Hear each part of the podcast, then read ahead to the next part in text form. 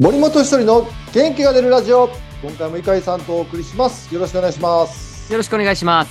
さあひとりさん。ファイターズの秋のキャンプが終了しました、はい、今年は沖縄の国頭組。こちら若手中心と本拠地エスコンフィールド組に分かれてのキャンプ。ということになりましたけれども初めてのエスコンでのキャンプいかがでした？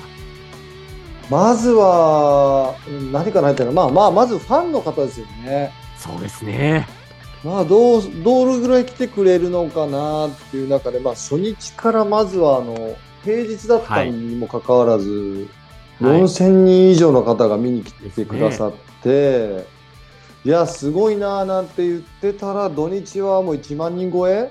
いやいや、すごいなと思いましたし、うん、まあ、これだけこうキャンプとかね、ファイターズに興味を持ってもらえてるんだなっていうのを改めて思いましたね。そうですよね。本当今おっしゃったように週末1万5千人超えて、公式戦でね、そういうぐらいの試合の時もありますから。そう、だから選手たちもね、あの最後のね、紅白戦の時なんかは、はい。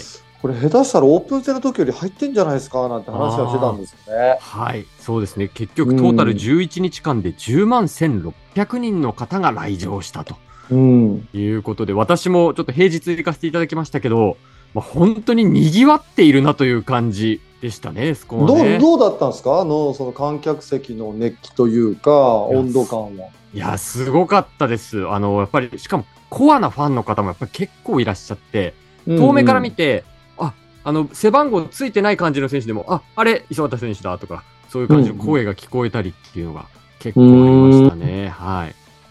そうなんですね。だからまあ、うん、本当はね、秋季キャンプって本当に地味な練習が多い中で、はい。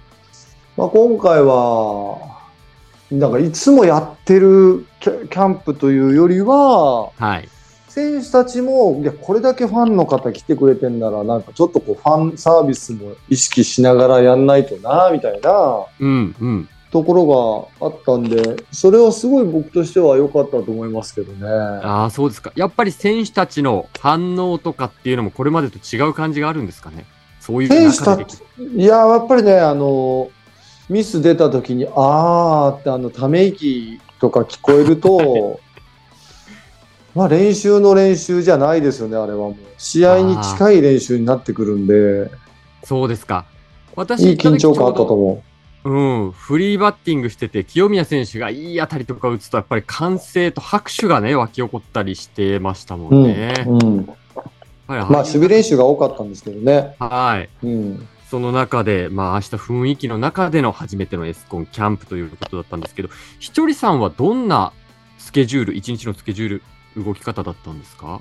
あのね、今回、秋季キャンプで一番、はい。課題だったのは、僕らのね、コーチ陣の課題だったのは、はい、スペース問題なんですよ。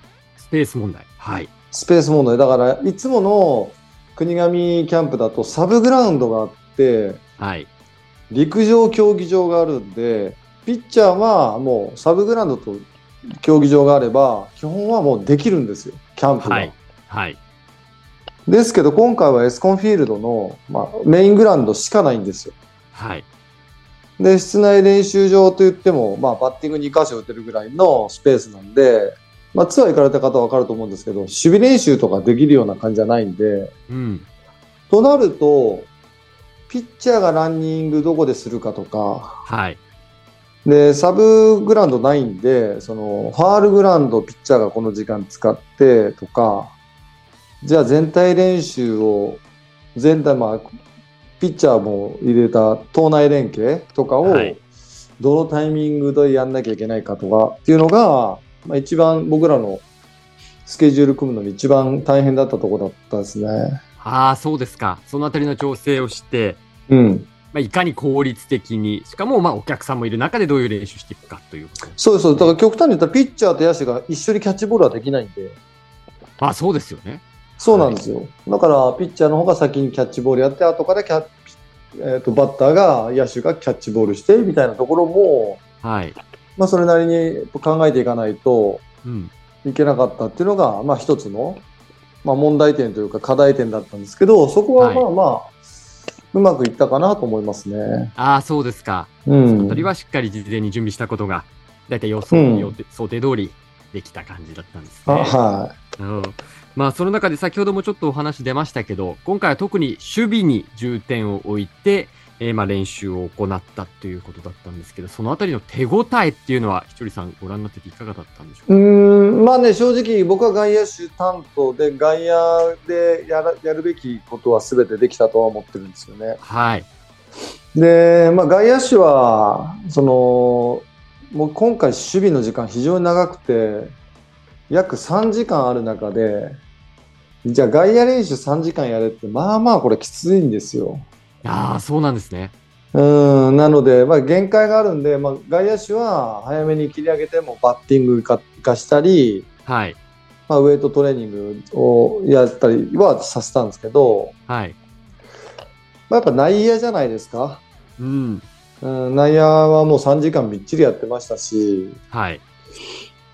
で、ボスも言ってましたけど、選手のそのゴロへのアプローチ、すごいこの2週間で良くなったんじゃない？っていうことは言ってましたし、はい。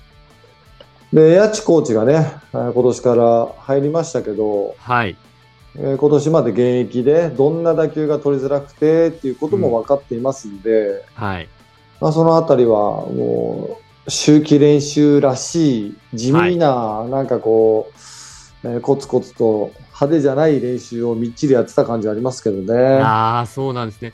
私行った日も、えー当然内野守備の練習されてたんですけど、あれやっぱり内野の芝の部分から土の部分に転がるところ変わる瞬間って、やっぱり転がり方っていうのは変わるんですか？なんか見てたらもちろんスピードがかやっぱりすごい変わるのかなっていうふうに見てたんですけど。そうです。だから天然芝でバウンドするとブレーキかかるんですけど、はい。土でアンツーカーのとこで跳ねるとそのまま跳ねる。うんと、なんつうんだろう、普通の跳ね方するんで、はい。その強弱が非常に難しいと思いますね。ああ、やっぱりそういうところなんですね。一つうん一つ細かい部分は。で、ひとりさん、今回最初の5日間はですね、元中日の荒木正弘さんも臨時コーチに招いての特訓ということだったんですけれど、荒木さんのコーチぶりというのはいかがでしたか？どういうふうに？まあ、僕も初めてね、あれだけゆっくりお話しさせていただいたんですけど、はい。まあ、荒木さんは、その教え込むというより、まあ、聞かれたら答えるし、はい気づいたことをいいタイミングでポンとこう、あのー添えてあげるような感じ、添えてあげるような感じ。うーんっていうのを本人もおっしゃってましたし、はい。はい。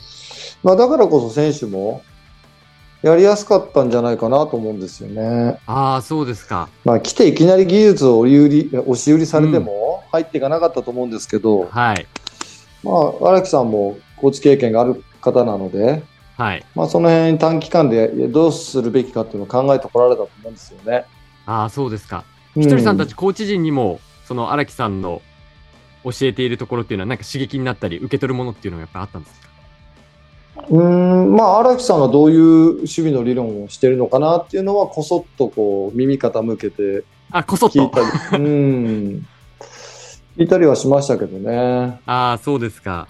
で、ひとりさんも、あの、選手の練習後に、山田バッテリーコーチのリクエストで、特集を行ったという記事が、スポニチさんの方に紹介されてまして、ひとりコーチ、ヘロヘロ守備で沸かせたっていう 見出しがそうそう、まあ、あら辺もファンサービスですよね。その アメリカンノックを今日はやるって言って、はい。